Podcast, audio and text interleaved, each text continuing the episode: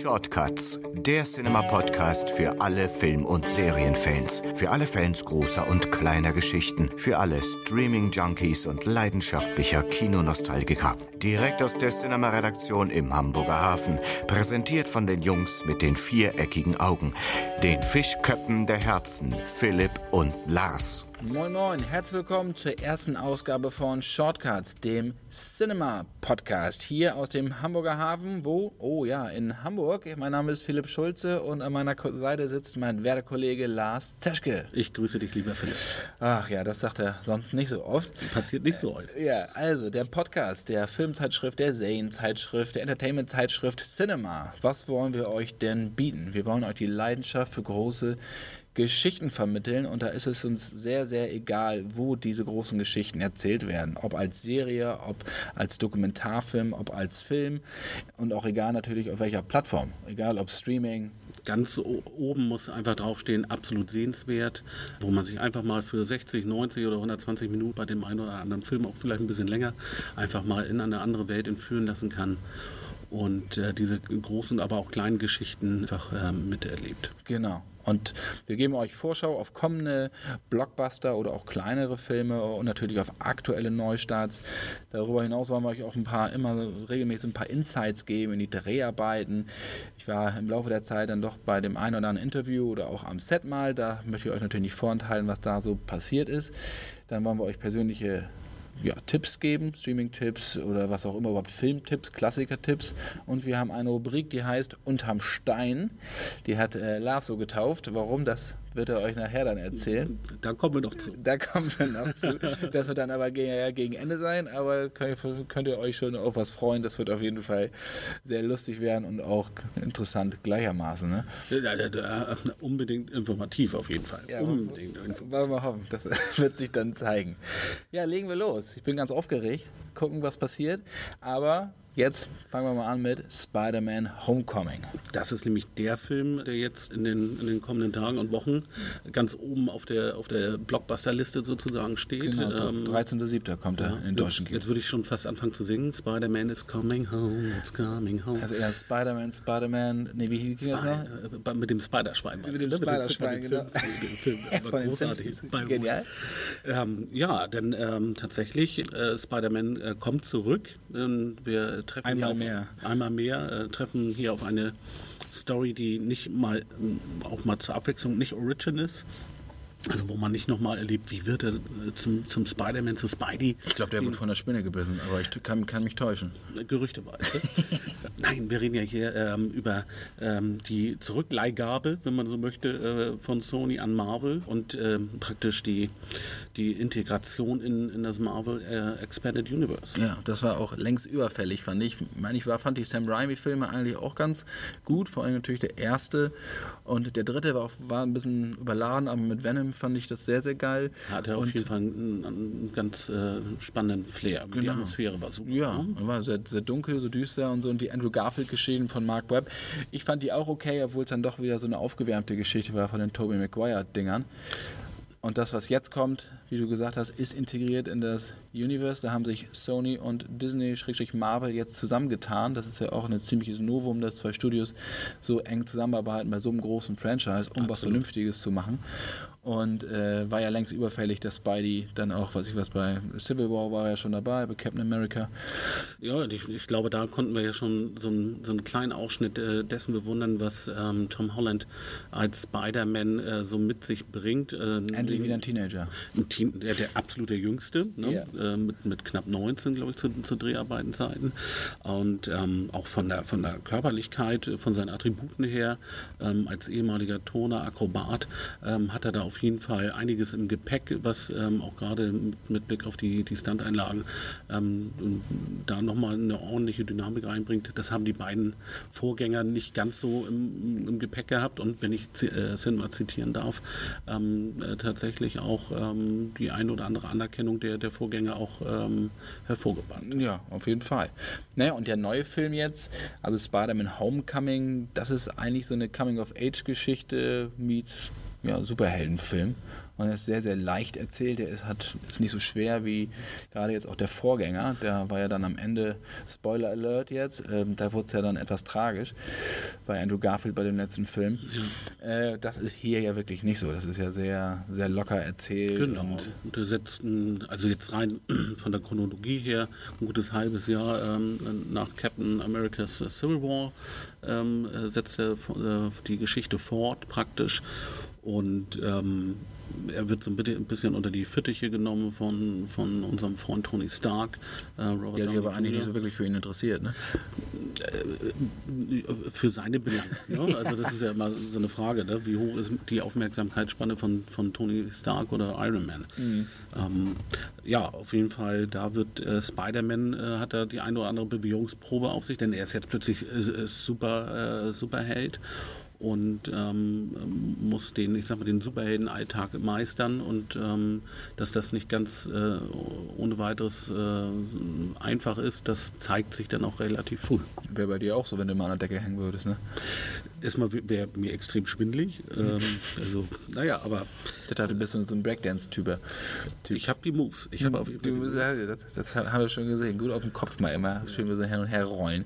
Ja, Spidey, aber das Ding, das dauert ja auch schon wieder 133 Minuten, wo man sich immer fragt, so eine Geschichte, die ist auch in 90 Minuten auserzählt oder sagen wir mal 100. Das ist das, was mich bei diesen Dingern echt immer nervt, dass das in so einem super Clash am Ende endet. Und man muss, man muss das ja im Positiven sehen. Es sind ja nur 160 Minuten. Ja, ja oder, oder man kriegt was für sein Geld. Ja. Genau, also ne, mit 133, das ist ja für, für, für einen Superheldenfilm, für eine äh, entsprechende Adaption ja, schon fast phänomenal kurz. Ja, schon fast. Da muss man ja auch, ja, stimmt schon. Also es geht nicht mehr in die, in die Michael Bay Transformers-Sphären, die ja wirklich gar nicht mehr aufhören. Da muss man auf jeden Fall mehr Sitzfleisch Ja, das kann ich nicht mehr so richtig ertragen, muss ich ganz ehrlich gestehen. Aber ich finde es eigentlich cool, dass es jetzt integriert ist in das Universe und ich denke auch, äh, dass es dem Ganzen noch wieder so einen neuen, neuen Push nach vorne geben wird. Gerade im Hinblick darauf, dass die Avengers sich ja immer mehr neu ummodellieren und neu formieren, dass die alten Leute mehr oder mehr äh, und die Geschichte wird ja auch werden. komplexer. Ne? Also jetzt mit, genau. mit, den anstehenden Infinity War, äh, da haben wir ja auch wieder, plötzlich wieder die, diese Symbiose aus allen Superheldengruppierungen. Es geht ins All etc. Da passiert ja eine unheimliche. Die Guardians Galaxy. Die, die Guardians of the Galaxy. Mhm. Ähm, Mm. Da passiert unheimlich viel. Das bekommt schon fast ein bisschen Game of Thrones ähm, Anstrich. Man ja, muss jetzt tatsächlich so ein bisschen. Sehr weit hoch naja, also ne, im, im, leichten Ansatz. Ne? Man muss ja. auf jeden Fall schon äh, die, die einen oder anderen äh, Strang äh, verfolgen können. Ne? Das wird jetzt nach, nach hinten weg auf jeden Fall komplexer und also umso schöner mit Spider-Man jetzt eine Figur zu haben, die tatsächlich, du hast es eben schon gesagt, so eine gewisse Leichtigkeit mit reinbringt. Da ähm, er, er, springt ja mit, er, ne, im wahrsten Sinne als, als Spidey aber ähm, er ist jetzt noch nicht so in dieser Geschichte verhaftet, ähm, dass es unbedingt darauf einzahlen muss, auf diese, diese komplexe Chronologie, die sich da ergibt. Und ich glaube, das wird dem Film gut tun.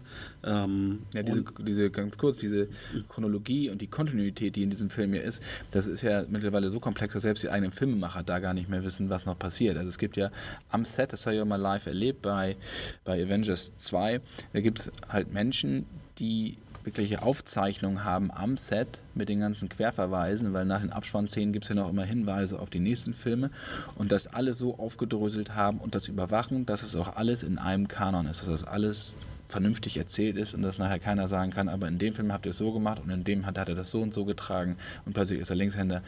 Das wird so nicht passiert. Da gibt es extra Leute. Das hat auch ein, haben die Regisseure und auch, glaube ich, selbst der Marvel-Produzent äh, Kevin Feige, die haben das nicht im Blick. Dafür gibt es diese Leute. Und ist ja auch gut, dass sich da noch Leute dann beschäftigen, die sich damit auskennen. Ich glaube, die sind über jede Fan-Wiki dankbar. Ja, ohne Frage. Ohne Frage. Die ne? haben sicherlich dann das Ganze mehr seziert als die Macher selbst oder die, die es geschrieben haben. Und gibt auch, äh, kann man gerne mal googeln, ähm, Marvel ähm, Expanded Universe Timeline.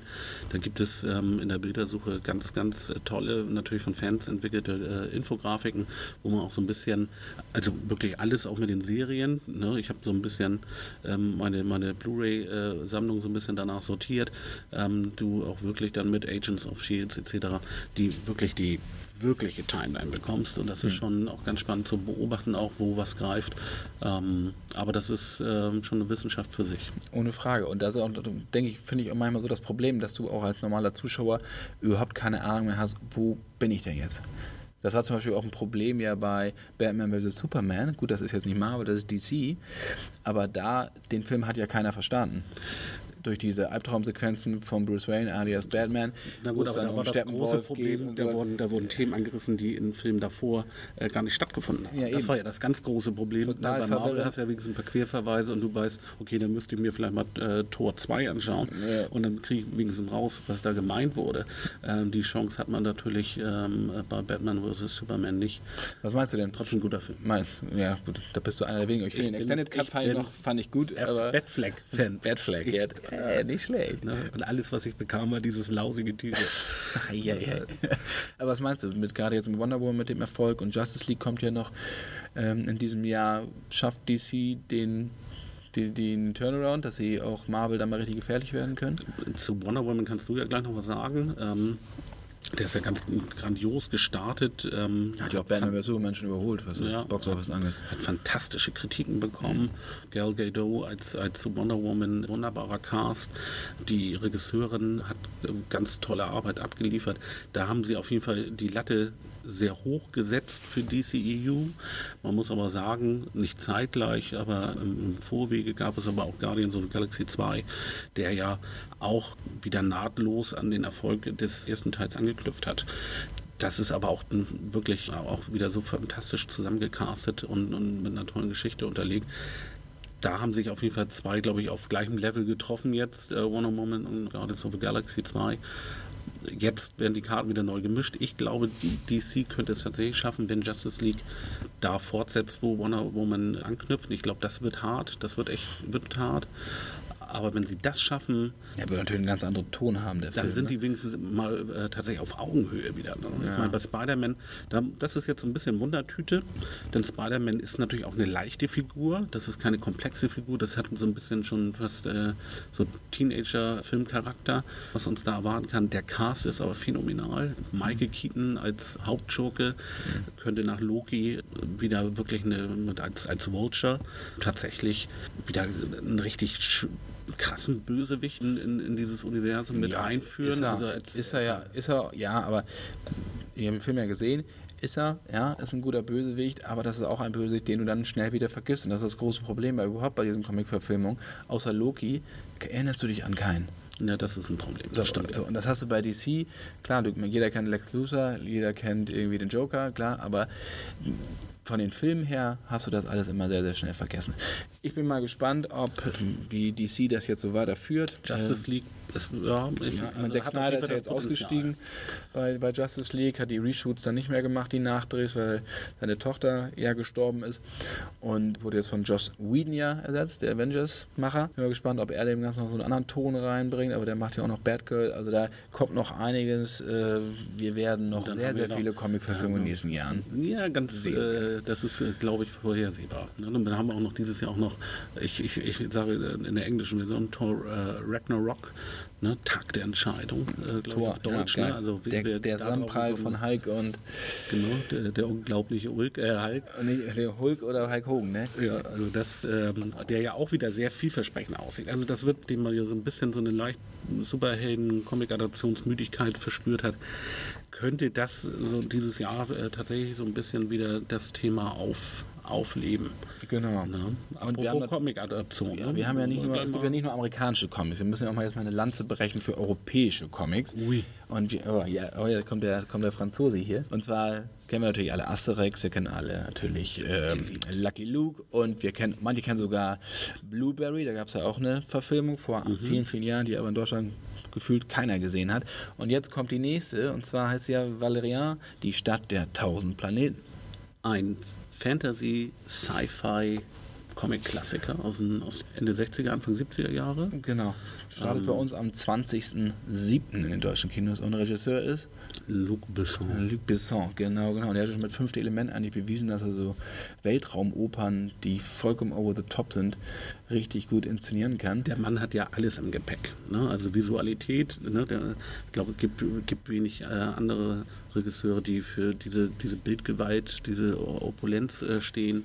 Er hat immer tolle weibliche Charaktere im Gepäck, andere Hauptrollen in, immer in Grauzonen. Da gab es auch schon Leon der Profis, glaube ich, ja, Beweis. Große, wo er, an Seite, er hat und Waffen.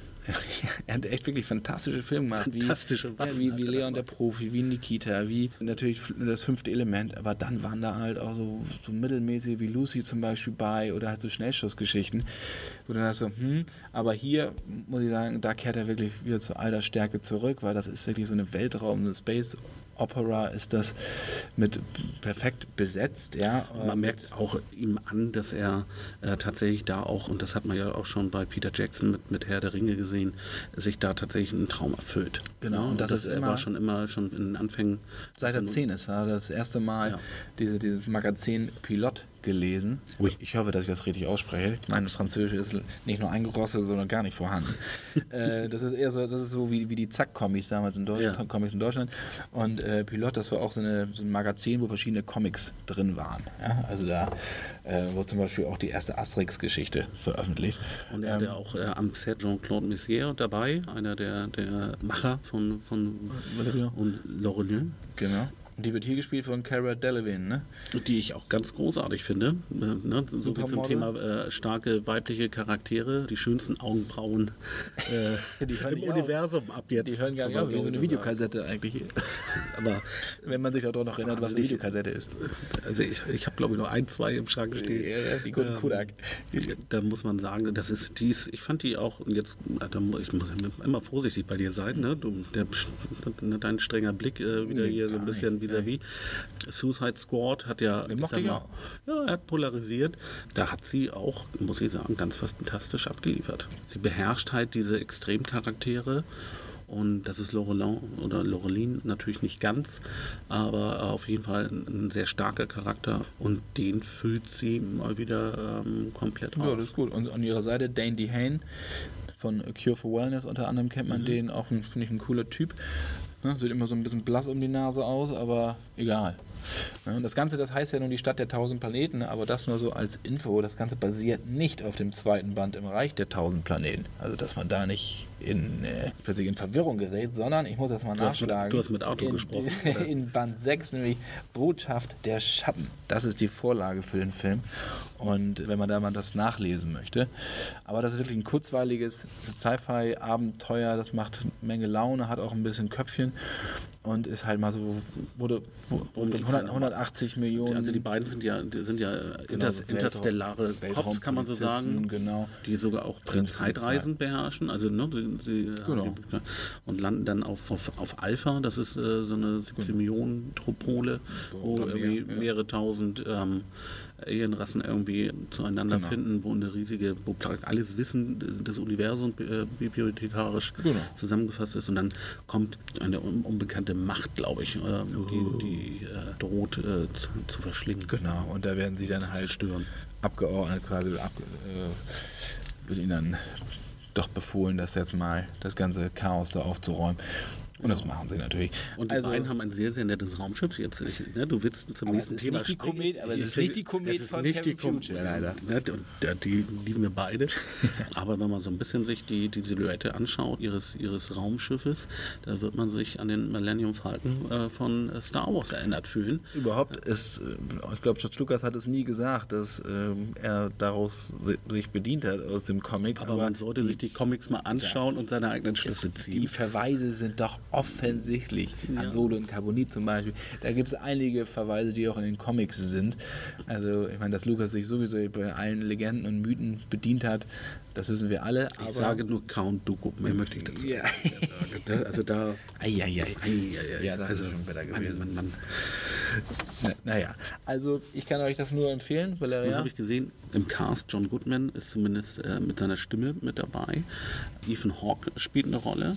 Möchte ich nochmal an, an dieser Stelle, weil ich das gesehen habe im Cast, Ethan Hawke ist nämlich auch ein ganz großartiger Schriftsteller, Mhm. ein großartiger Autor.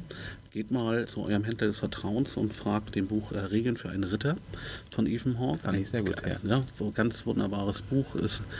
So ein kleines, wie so ein kleines Tagebuch, ne? Genau. So in die Westtasche Und stecken. das sind im Prinzip von einem Ritter an seine, an, an, an seine Nachkommen praktisch prinzipientreue Geschichten. Ihr sollt mutig sein, ihr sollt loyal sein und ganz wunderbar geschrieben. Das fängt so ein bisschen pathetisch an, finde ich, wenn man die Überschrift liest, aber wenn man es dann da reintaucht, ist es überhaupt nicht ja, so. also fand ich ganz wunderbar, sehr kurzweilig Ritter, ja. zu lesen. Absolute Buchempfehlung sollte man eigentlich im Schrank haben. Genau.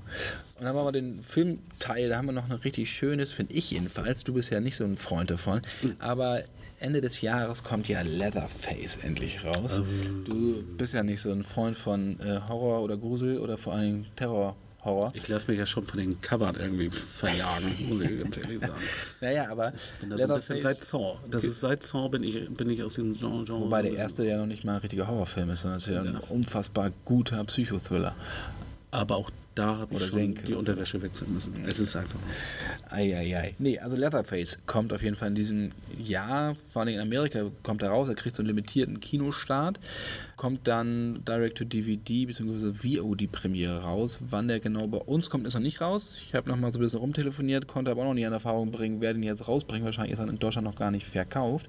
Aber das Ganze ist das Prequel zu dem 74er Texas Chainsaw Massacre von Tobe Hooper. Das war ja so Indie-Terror-Kino. Deluxe. Also, also kein Reboot. Ne? Nein, nein, Im Reboot hätte er dann jetzt eine, eine Elektro. Äh nee, das ist eigentlich so Leatherface Begins muss man eigentlich sagen. Das ist ja ein großer Trend. Also einmal eine Origin-Story. Ja, immer erzählen, wie das dann dazu gekommen ist. Wobei ich dann manchmal denke, ich will das gar nicht wissen, denn ich finde es eigentlich ganz gut, wenn die, wenn die Figur einfach dasteht. Und das macht ja auch immer so dieses Gruselige von diesen Figuren aus, dass man überhaupt nicht weiß, woher kommen sie und warum machen sie das? Und sie sind einfach da. Ja, aber was mich da, was da finde ich besonders gut ist, ist nicht nur einfach so eine dahinge, ich sag mal auf Deutsch, dahingerotzte Prequel-Geschichte, sondern die Regisseure, die wissen, was sie tun. Das sind nämlich Alexandre Bastillon und Julien Maury, auch wieder Franzosen. Wir haben heute eine Franzosensendung. Oui. Und wenn, wer einem, auch wer die vielleicht nicht so kennt oder mit den Namen nicht so viel anfangen kann, gerade im Horrorbereich sind die legendär, denn sie haben Inside gemacht. Und das ist ein Film, den ich bis heute kaum ertragen kann. Da geht es ja um eine schwangere Frau, die von einer anderen Frau tyrannisiert wird und immer in das Haus eindringen will und ihr das Kind aus dem Leib schneiden möchte. Oh je. Ja, äh, das ist harter, harter Tobak. Und auch dieses Levit, diese Ballerina-Geschichte, die sie danach gemacht haben, das ist auch schon schönen guten Abend. Aber Inside, also wer da mal wirklich Schockkino vom Heinzen haben will oder Schockfilmkunst haben will, der sollte sich das mal angucken. Ich finde ihn schwer erträglich, aber es ist einfach inszenatorisch, ist der großartig. Und deswegen erwarte ich mir von Leatherface natürlich auch mehr als so diese typische Kettensäge-Slasher-Geschichte wenn wir wissen, wann er rauskommt, Was sagen sagst wir sofort. generell zu dem, zu dem Genre im Moment? Also wo, wo, befindet sich dieses Genre? Das hat ja auch, erlebt ja auch immer wieder so ein Auf und Ab. Ja, jetzt ist ja gerade so Revival des, des guten alten Gruselkinos. Ja, diese ganzen Insidious-Geschichten, äh, Conjuring, da geht es wirklich um klassische Gruseleffekte. Also da geht es ja nicht um hohen, hohen Blutfaktor. Das finde ich eigentlich sehr gut. Ich finde es langsam wird es auch wieder redundant. James Wan hat das ja mit Insidious und Conjuring ja perfektioniert. Das muss man wirklich sagen. Die Dinger sind ja wirklich sehr, sehr, sehr, sehr gut. Und diese ganze, also diese Torture-Porn-Sache, das ist ja schon wieder am Abklingen. Also das, was mit Hostel und dann ab Saw 2 eigentlich richtig losgehen. Also wie kann ich Menschen möglichst grotesk und möglichst brutal um die Ecke bringen? Das ging mir dann nachher einfach wirklich auf die Nerven. Also das fiel mir vollkommen Dann kann ich mich doch mal wieder ins Kino trauen. Ja, nur, genau, nur zum Selbstzweck Leute quälen kann ich überhaupt nichts mit anfangen. Brauche ich nicht kann ich mir auch nicht angucken. Ich meine, Saw kriegt ja auch wieder ein Reboot, das geht dann ja auch immer weiter. Klar, billig produziert, die werden für 20 Millionen produziert und spielen dann 100, 150 ein, da machen sie schon einen guten Schnitt. Ich hoffe, dass Leatherface deutlich mehr ist als, als das, sondern ist auch ein bisschen die Figur von diesem Psycho-Teenager, der dann zu Leatherface wird und sich dann plötzlich irgendwelche Hautfetzen aufs Gesicht packt dass das ein bisschen mehr Substanz hat als so die üblichen Torture-Porn-Geschichten, weil die nerven mich einfach. Und Finde ich auch unsinnig. Ich bin gespannt, was du sagst, dann final. Und vielleicht traue ich mir, vielleicht, vielleicht erhältst du ja Händchen dabei. Ja, ja, ja. Ne? Also ansonsten, ich bin ja schon bei Poltergeist, bin ich ja schon. Ich meine, den Blutfaktor, ne? den haben wir ja auch nicht nur auf der Leinwand, den haben wir natürlich auch mittlerweile dank ja, des, des Fernsehens, was sich mehr und mehr geöffnet hat und auch keine Angst mehr hat vor wirklich ja, den, Göttern, den Göttern sei Dank. Ja, ne? nicht nur die Götter, sondern ich wollte eigentlich gerade auf Preacher ansprechen. Die läuft ja gerade auf Amazon Prime kommt dann ja, glaube ich, müsste im Oktober müsste die dann auch auf DVD und Blu-ray kommen, die zweite Staffel. Ja, und da ist ja schon die erste Folge von der zweiten Staffel, da fliegen die Gliedmaßen nur so umher. Das ist ja vollkommen Das ist eine Freude. ja, das ist wirklich eine Freude ist, weil das ist ja jetzt nicht horrorhaftig, das ist natürlich schon derbe und splattig. Aber das macht halt einfach Spaß, weil es so überzeichnet ist. Und das ist ähm, auch inszenatorisch sieht das klasse aus. Da gibt es also Verfolgungsjagden im Grindhouse-Stil. So, das ist finde ich richtig in den Bahnhofskino-Stil, macht echt Spaß. Auch eine Comic-Adaption. Ja, genau. Man atmet genau. wirklich tatsächlich diese äh, Atmosphäre, die das Comic äh, rübergebracht hat, wirklich eins zu eins. Muss man wirklich so Ja, sagen. ich fand die erste Staffel, ich mochte die sehr, wobei die erste Staffel ja nur in dieser Einöde von Texas bis dann zu diesem Methan-Zwischenfall am Ende. Und dann jetzt in Staffel 2 geht jetzt der Roadtrip los, auf den auch alle Fans gewartet haben. Und es Ja. geht ja darum, dass ein Priester, der von einer, von einem, ja, äh, von einer fremden Macht beseelt ist, nämlich einer Mischung aus Engel und Dämon.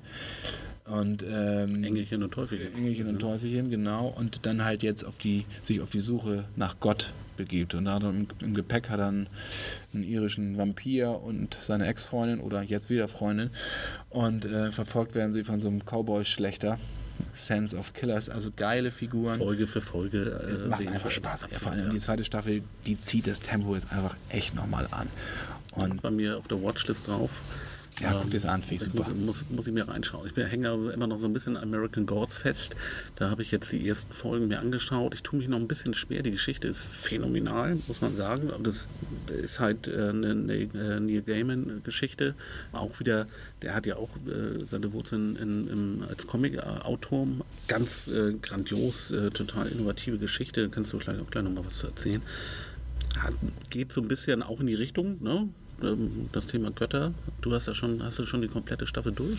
Ja, ich finde es super. Für mich ist das so der nächste oder das nächste große Ding nach Game of Thrones und Walking Dead. Also wenn das, wenn die Sachen da mal auslaufen, wird könnte oder hat American Gods das Zeug da reinzust- reinzugehen, weil die die ganze Geschichte ist auch so episch angelegt. Ne? Es geht ja um die alten Götter oder die Götter der alten Welt, die halt mit den Immigranten nach Amerika kamen, also mit dem Glauben der Immigranten. Das heißt, wir haben dann Götter wie Odin, wir haben Totengötter aus, oder Anubis zum Beispiel aus Ägypten, wir haben den Leprechaun aus, aus Irland und, und, und, oder auch die Königin von Saba zum Beispiel und so, die dann mittlerweile so in der amerikanischen Provinz leben und Angst haben, vergessen zu werden. Denn nichts, der Tod ist nicht das Schlimmste für sie, sondern das Vergessen werden. Und das ist schon mal ein ziemlich guter Ansatz und die rüsten sich halt für die Schlacht gegen die neuen Götzen. Und die neuen Götzen sind halt Medien, das Fernsehen und auch die Globalisierung. Und diese werden dann auch personifiziert durch verschiedene Charaktere halt, die auch ziemlich bitter sind und, Und der Mitte ist so die lassen uns auch wirklich krachen. man Die sagen. lassen uns richtig ne, du hast krachen, weil das über ist Preacher wirklich- gesprochen. Da, Boah, äh, das ist eine ordentliche- Da sind auch schon ordentliche Szenen. Ne? Da sind ordentliche Szenen, das ist auch sehr freizügig, also sextechnisch geht es da auch gut ab, vor allem die Königin von Saba macht da keine Gefangenen im wahrsten Sinne des Wortes. Und das ist ja auch mit, was ich mit Zeitlupensequenzen, das ist, das ist surreal, das ist wirklich bombastisch inszeniert. Also Ian McShane als Mr. Wednesday, ich verrate jetzt nicht, welchen Gott er denn spielt, weil dann wäre so ein bisschen arg spoilerig. Aber insgesamt der Cast ist auf jeden Fall wieder fantastisch. Ne? Ja. da muss man auch wirklich sagen, und das Emily ist Browning der Weg, auch immer der gut. Weg von, von, von großen Stars, also sei es jetzt ähm, Tom Hardy mit, mit Tabu, ähm, gibt so viele Beispiele, Anthony Hopkins, Westworld. Wir haben da Emily Browning, haben wir da, wen haben wir noch? Gillian Anderson, X-Files. Ne? Auch wieder nächstes Jahr dann mit, mit ihrer Ur, äh, der Urstory, die eigentlich ja praktisch alles geebnet hat für, für solche Serien ähm, äh, wie X-Files, die Akte X. Ja, aber die unheimlichen Fälle des FBI. Ja, und mit Twin Peaks zusammen natürlich. Das, genau, äh, die muss man natürlich im, Twin Peaks, Mutter aller Mystery-Dinger. Ja, Absolut, ja. Aber die beiden, klar, die haben alles begründet, damit fing alles an. Und ich finde, American Gods, man musste sich da einfach mal drauf einlassen. Aber äh, es ist halt keine leichte Unterhaltung so, aber du kannst es super gucken. Und Also da muss man auch sagen, jetzt auch im Vergleich zu Preacher, ähm, die nehmen ja wieder ein Blatt vom Mund, die Szenen sind sehr explizit, ne? nicht nur in, in Gewalt, sondern, du hast ja eben auch gesagt, in, in, in sinnlicher Hinsicht. Da aber fantastische Kritiken bekommen. Ne? Also da ist wirklich, die Ja, Recht. die holen wirklich, ähm, also nicht nur von dir gute Kritiken, das ist ja eh, eh maßgeblich, aber ähm, tatsächlich auch über, über Cinema, über Genau. den Cinema-Horizont hinaus, ähm, Ja, ja. tatsächlich auf, von allen Seiten. Und läuft ähm, auch auf Amazon Prime, ne? Ja, Da kann man sich auf jeden Fall angucken, wenn man da Kunde ist. Naja, und dann haben wir natürlich das noch wirklich das große Thema, 17. Juli. Thema Game of Thrones, die siebte Staffel äh, erwartet uns endlich. Und da freue ich mich ganz besonders drauf. Nicht nur weil man äh, von Jahr zu Jahr mehr Mühe hat, den, den Strang irgendwie, irgendwie festzuhalten und noch am Laufenden zu bleiben. Und jetzt auch mit der siebten Staffel, da kann man auch nicht mal eben noch mal im Vorwege schauen, was ist denn da gelaufen. Dafür gibt es einfach zu viele Folgen mittlerweile. Ich hoffe, da kommt ja noch eine. Ja, mit, mit der achten soll mit, der, mit der achten soll es vorbei sein, die ja auch nicht mehr ganz so viele Folgen haben wird. Die ist ja auch schon einge... Ich glaube, die siebte Staffel, oder die hat jetzt sieben Folgen. Genau. Und das Finale wird dann irgendwie um die 82 Minuten sogar sein. Und die Genau. achte Staffel wird auf sechs Folgen runtergekürzt. Allerdings sollen diese einzelnen Episoden, denkt man mal, noch länger in sein. Spielfilmlänge sein. Genau. Also das wird im Endeffekt sind es dann auch zehn oder äh, zwölf Genau. Folgen, so ganz normal. Aber das ist natürlich episch und sie haben George R. R. Martin, den Romanautoren, vollkommen überholt. Der kommt im Schreiben nämlich nicht mehr hinterher. Nee, der, der hatte am Anfang, er hatte so viel Vorsprung. Aber na gut, der, der Erfolg war ja dann, ne, zumindest nach der ersten Staffel, ja schon teilweise absehbar. Ja, jetzt haben sie ihn überholt. Äh, Er hat sich da, glaube ich, auch vielleicht auch ein bisschen übernommen, weil er sich da auch im Filmset, glaube ich, auch sehr engagiert hat. Ja. Gut, er kommt aus dem Genre, ne? Also er ist ja ursprünglich auch Drehbuchautor gewesen, auch für Serien. Hoffe einfach, dass das auch nicht zu Lasten der Qualität geht, weil es jetzt auch nach hinten weg teilweise schon der Plot, die Handlung schon teilweise sehr, sehr offensichtlich war. Die Entwicklung wird schon im, immer straighter, muss sie jetzt aber auch langsam. Ähm, ne, dafür hat er schon, äh, sehr, sehr viele Z- äh, Verzweigungen in, in diese Geschichte eingebaut. Das auch, wird sich jetzt hoffentlich in der siebten Staffel also ein bisschen glatt ziehen. Wir werden, glaube ich, dann auch nicht mehr erleben müssen, äh, dass wir äh, zwischen äh, zwei Kontinenten hin und her springen. Wir werden uns auf Westeros äh, schlussendlich befinden mit allen Protagonisten und zu Lande, zu Luft, muss man ja sagen. Da kommen ja auch noch ein paar äh, interessante Figuren, äh, die wir ja schon beim, beim Wachsen zusehen konnten. Ähm, ich bin sehr gespannt, wie diese Parteien da aufeinandertreffen, denn über allem schwingt ja immer noch der Winter, der naht. Also auf Metaebene ja nochmal ein ganz anderer Gegner. Und da müssen wir nochmal schauen, was dann äh, für einen Effekt hat auf die, auf die finale Geschichte. Und das wird wahrscheinlich dann aber auch eher Thema der achten Staffel sein. Ich bin gespannt. Also ich, das ist für mich immer so ein Ding, gerade wenn Walking Dead dann wieder Pause hat, kommt Game of Thrones und umgekehrt. Und dazwischen kann ich dann American Gods gucken. Also insofern finde ich diese großen Stoffe schön, dass es auch mal so ein bisschen zeitversetzt ist. Das wird gut und dann irgendwann kommt es dann zum Ende und dann gibt es wahrscheinlich dann diverse Spin-offs, die ja gerade in der Planung sind. Weil Da man ist ja die, Fall noch die einiges Kuh noch geplant, weitermelden ja. möchte, wenn die schon so viel Und nicht unbedingt, äh, er hat ja auch schon, gibt. auch schon schriftlich schon ein Spin-off äh, niedergeschrieben, der, der Heckenritter. Ähm, der Heckenritter. Der Heckenritter von Westeros. Der Heckenritter. Aber, ist aber eine ganz, ganz wunderbare Geschichte. Ja, ein blöder Ähm, Titel. Der Titel ist äh, interessant, ja.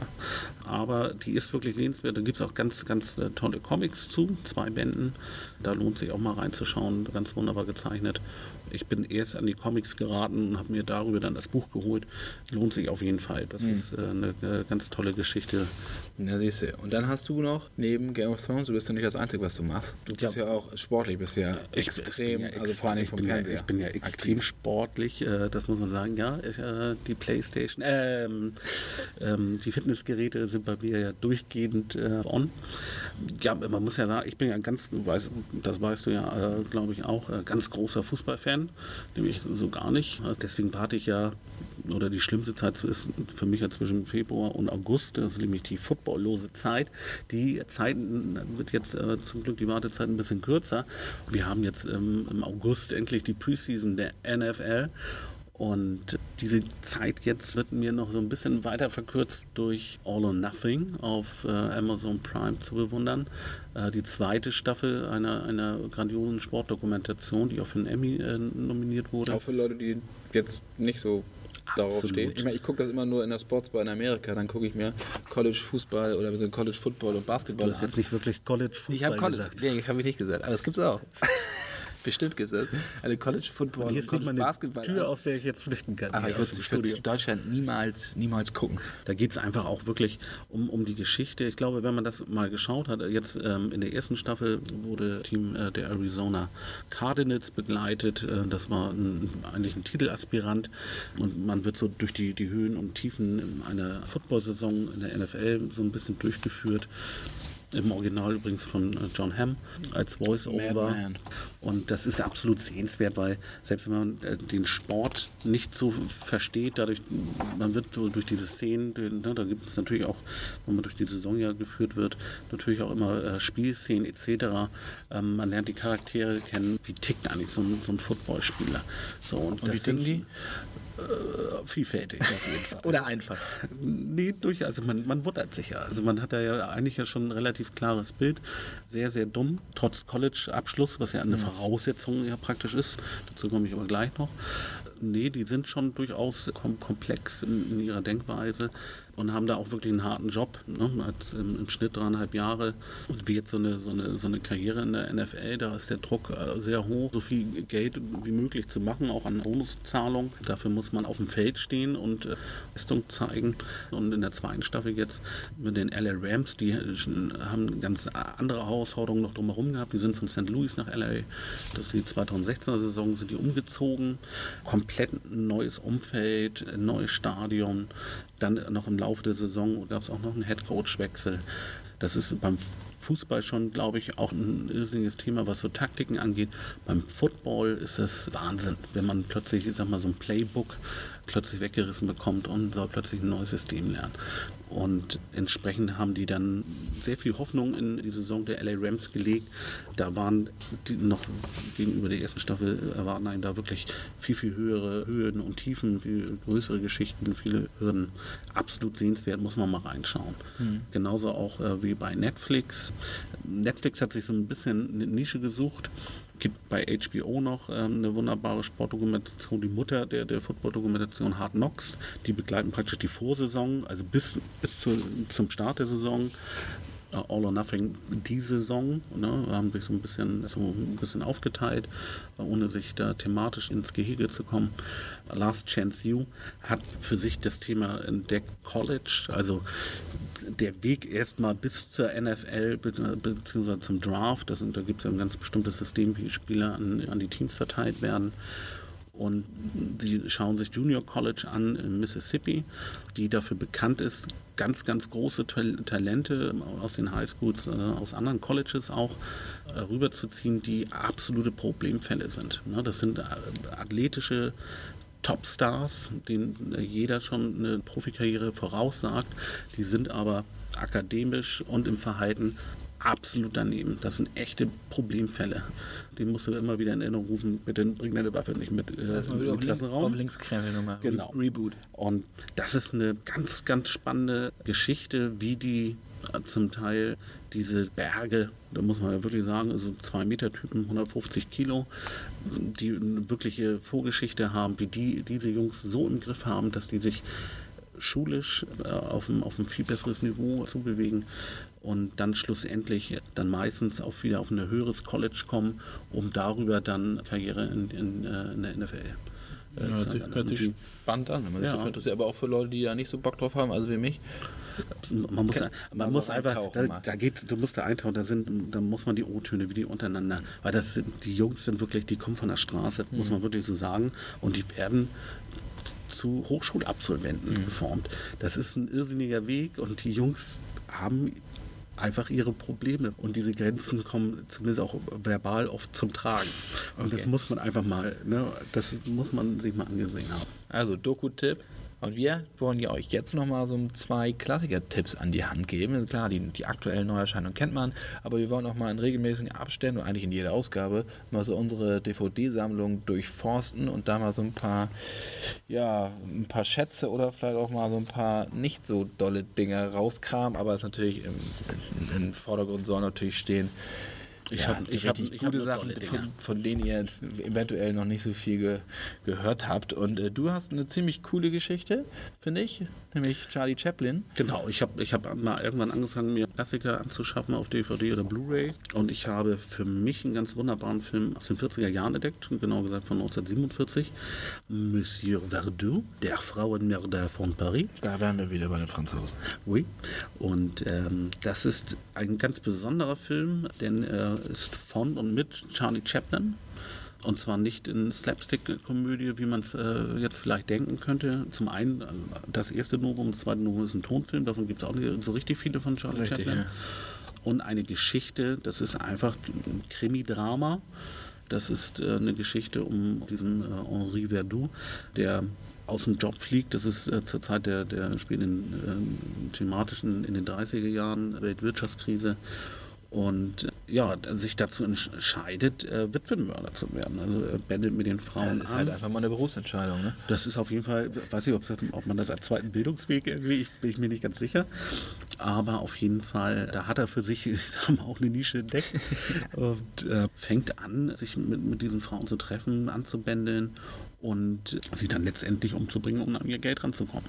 Kam beim Publikum und bei den Kritikern damals auch nicht gut an obwohl dann auch später dann tatsächlich das Drehbuch tatsächlich nochmal für den Oscar nominiert worden ist. Mhm. Aber das war der Film tatsächlich war seiner Zeit voraus, muss man wirklich sagen. Die Idee war nach einer Geschichte von Orson Welles. Das war keine, keine einfache Handlung. Charlie Chaplin in einer Rolle, wie, er sie davor und danach auch nie wieder gespielt hat und richtig gut gespielt hat, muss man auch sagen. Er hat sich da auch als, als Talent hinter der Kamera bewiesen muss man gesehen haben. Ist ein total, wenn man so ein bisschen auf, auf schräge Krimis, ich sage mal so ein bisschen der Roald Dahl mag und, und seine, seine zum Teil sehr perfiden Geschichten, der wird Monsieur Verdoux, der Frauenmörder von Paris, äh, lieben. Bin gespannt, da werde ich mir auch noch mal reingucken. Bring ich dir mit, Schatz. Perfekt, alles klar. Ich habe für euch The Take ausgegraben. Tom Hardy und ich finde, Tom Hardy ist ja eigentlich über jeden Zweifel erhaben. Nur das Ding ist nochmal echt eine ganz andere Qualität, finde ich, das, was man sonst so kennt. Das ist eine vierteilige Miniserie, basiert auf einem, einem gleichnamigen Roman von Martina Cole. Und der spielt da einfach einen... Äh, ja, einen, einen dreckigen Mafia-Boss. Ja? Also, also, nicht nur dreckig in Verbindung da, sind, dass er halt Gewalt anwendet, sondern der vergewaltigt mal die Frau seines Cousins, schmeißt Geschäftspartner von der Brücke oder äh, sticht einfach irgendwelche Geschäftspartner oder konkurrierende Geschäftspartner einfach mal so in aller Öffentlichkeit nieder. So, und der Typ also ist einfach freizeitorientiert. Ein, ja, ein unfassbarer Unsympath, der unberechenbar ist. Man weiß nie, was jetzt demnächst passiert. Das haut einem vollkommen in die Magengrube, das Ding. Und also danach, sagen wir es mal so, wie Clappy ist das nicht. Wenn der Abspann läuft vom letzten Ding, dann muss man sich erstmal hinsetzen, vielleicht nochmal ein paar trinken. Das ist wirklich harter Tobak, aber ich finde, Tom Hardy war zur damaligen Zeit echt nie besser. Ich finde ihn ja großartig auf Warrior, ein fantastischer Film über Mixed Martial Arts mit Nick Nolte und John Atkinson. So aber Kind 44. Ja, das ist nicht so mein Ding gewesen. Aber ich, ich mag. Liegt aber auch nicht an Tom Hardy. Aber Warrior zum Beispiel fand ich ja besser als Rocky. Also das ist ja ein unfassbares äh, Kampfdrama. Und The Take kann man sich auf DVD, Blu-ray zulegen, muss, muss man auf jeden Fall zulegen, weil das ein unfassbares äh, Serienevent ist. Den werde ich mir mal anschaffen. Tom Hardy ist momentan, muss ich auch ganz ehrlich sagen, bei mir so schwebt so in den Top 5 im Moment. Also von, von der Lieblingsschauspieler. Äh, ja, muss ich wirklich sagen. Also Mad Max, Fury Road, auch ganz Kennst du die, die Blood and Chrome Edition, die Schwarz-Weiß-Edition davon? Nee, ist mir noch nicht auf den Tisch gelegt. Nee, ich habe die ja selber. Die, die, kannst du dir, ich habe die, hab die gesehen, aber die gibt's, die ist ja erschienen in der High Octane Edition im Dezember, meine ich, 2016, wo dann die Mad Max Filme drin waren. Und da gibt es auch die Schwarz-Weiß Fassung von Fury Road, die ist echt klasse. Das machen sie jetzt gerade auch mit Logan, da gibt es ja auch Logan ja. Noir, sehr, sehr gelungen, kann ich euch nur empfehlen. Und von Fury Road gibt es das auch, die kann man sich aber auch meines Wissens als bei iTunes zum Beispiel oder bei Amazon runterladen, die Schwarz-Weiß-Fassung die muss er halt bezahlen, ist halt kostenpflichtig, aber verleiht dem Film nochmal so eine ganz andere Note und er kommt da auch nochmal ganz anders rüber. Aber so viel. Top 5. Da ist also Tom Hardy drin und ist ja. Also er ist auf jeden Fall nicht so farblos wie dann die Noir-Version. Muss man wirklich sagen, auch die Tabu fand ich ihn großartig. Ja, großartig. Also im Moment für mich Tom Hardy ganz, ist ein guter. Ganz oben. Ist ein guter, ne? Ja, ist ein guter. Absolut. Ja. Naja, und kommen wir jetzt nochmal, weil wir natürlich über gute Schauspieler sprechen, kommen wir jetzt mal Reden über, wir nicht über uns? Reden wir nicht über uns, ja, nee, deshalb wollte nie jemand sehen, meine äh, Theateraufführung. Die bei dir auch. Als Räuberhauptmann von Alibaba. Nee, nee, das musste mich immer vom Publikum wegdrehen. Ich weiß auch nicht, warum. Wir mal von der Bühne war gefallen. War eine Regie auch, auch schön. Ja. aber äh, bei guten Schauspielern, the way, äh, viele Grüße an Oliver Bogan, der uns dieses wunderbare Intro eingesprochen hat. Ja, genau. Ja, vielen Dank, Oliver. Sehr, sehr cool, ja. Dank auch von mir. Und wir haben ja, ich habe ja am Anfang in der Einführung angekündigt, dass wir hier noch eine Rubrik am Start haben und die Roland heißt Stein. Und ich am hab, Stein, ne? Und ich habe ich hab wirklich versucht, jetzt äh, meinen Hamburger Slang so ein bisschen rauszuhalten. Aber bei Und am Stein Und am Stein, genau. ne, muss man den wieder äh, her hervortun. Ne? Unter dieser Rubrik wollen wir eigentlich, oder in dieser Rubrik wollen wir in jeder Ausgabe mal Leute vorstellen, die, was weiß ich, Oscar-Gewinner oder A-Liga-Stars waren und plötzlich nur noch in, was ich weiß, halbgaren DVD-Premieren auftauchen. Da gibt es ja eine Menge an Leuten, wo du sagst, warum machen die das denn jetzt bitte? Und deswegen poolen wir sie unterm Stein hervor. Genau, wir poolen sie unterm Stein hervor. Und äh, heute wollen wir uns mal mit Cuba Gooding Jr. befassen. Oscar-Preisträger. Ich meine, der hat Dinger gemacht wie Boys in the Hood. Der hat Sachen mit Eine Frage der Ehre. Jerry Maguire, da hat er den Oscar für gekriegt. Ne? Hinterm Horizont. Und ja, der Film war ja auch ich fand so ich, aber, aber, besser geht's nicht, wollte ich ja nicht sagen. Der also war doch besser geht's nicht, war grandios. Ja, und der plötzlich. Ich, ich habe halt sehr, sehr viel Seele. Deswegen ja. äh, konnte ich mit dem Film vielleicht auch mehr anfangen. Das kann sein. Ich hab, das ist bei mir ja noch, noch ausbaufähig. Ja, das stimmt. Aber Cuba Gooding Jr. muss ich sagen, ein der hatte alles, der war, bewegte sich auch Schauspieler auf einer Ebene mit Jack Nicholson, Denzel Washington und plötzlich Ende der 90er nur noch so als Knallcharge. Weißt du, so, ne? Also dann ging da so, kam dann äh, Filme wie, ähm, wie Road, Road Trip kam und Norbit mit Eddie Murphy. Das, oh Gott, war das schlimm. Und dann wurde es immer schlimmer, ja, weil der hatte einfach keine Angebote mehr bekommen und äh, war dann nur noch in so komischen DVD-Premieren, ja, wo, du, wo die Titel sich auch alle gleich anhören. Ja, und die waren, das waren so in, in Osteuropa runtergerasselte Streifen, wo du sagst, also Zeitverschwendung ist noch gelinde gesagt. Ja, und dann hat er sich so, irgendwann ja tatsächlich so ein bisschen an, in, in, die Serienwelt mit eingefunden. Das hat ihm aber auch irgendwie nicht so wirklich geholfen. Ähm, da auf diesen Serienzug, da muss er trotzdem gut performen. Das hilft ja nichts, trotz der sehr, sehr guten Geschichten. Ja, aber das ist ja ich glaub, immer für die Leute. American Horror Story hat er, glaube ich, auch mal. Da hat er die, die letzte Staffel. Er, und äh, ja. natürlich äh, The People vs. O.J. Simpson, O.J. Simpson gespielt. Und da kam er ja ziemlich gut an. Also das hat er gut gemacht. Also Fernsehen ist ja immer, gerade auch für diese ausgemusterten Leute, immer noch so, so ein Rettungsanker, dass sie da nochmal zeigen können, weil die natürlich, das Fernsehen ist ja dankbar für Leute mit großen Namen. Aber er hatte mal definitiv ein anderes Format und eigentlich würden wir ihn ganz gerne, aber für was für einen Film äh, würden wir ihn denn mal sehen? Ja, der kann dramatische Rollen spielen, er kann, ich finde diese Actionrollen, die finde ich, die liegen dem halt auch nicht, ja, also finde ich überhaupt und diese Klamauk-Geschichten auch nicht, das ist halt ein einfühlsamer Typ und ein sehr intelligenter Typ, der hat ihm auch im Interview erzählt, warum das denn damals so war, warum, ich meine, als Oscar-Gewinner kannst du dir die Sachen aussuchen. Und das konnte er auch. Ja, also der, hatte, der hat, hat Angebote, die Hauptrolle. Ja, ja. Der hat äh, die, zum Beispiel Hotel, Hotel Rwanda hat er angeboten bekommen. Also, hätte man machen sollen. Amistad hat er angeboten bekommen. Äh, hat er abgelehnt, weil er sagte, er möchte diese Rollen nicht spielen. Er wollte was anderes spielen, aber er wusste nicht, welche Rollen er spielen sollte. Und wenn du natürlich Leuten wie Spielberg absagst und das machst du dann ein, zwei, dreimal, dann ruft dich keiner mehr an, weil sie alle denken, du bist größenwahnsinnig und du lässt es jetzt mal sein. Und er sagte dann, ja gut, dann musst du mich über Wasser halten und ich muss natürlich drehen, ich will Geld verdienen, ich bin Schauspieler. Das Schlimmste, was du als Schauspieler haben kannst, ist Langeweile und rumsitzen. Und er sagte, dann habe ich dann halt, dann habe ich halt den Quatsch gedreht, sagte er. Als Filmemacher meinte oder als Schauspieler hätte er nie so viel gelernt über das Filmemachen wie in diesem Film.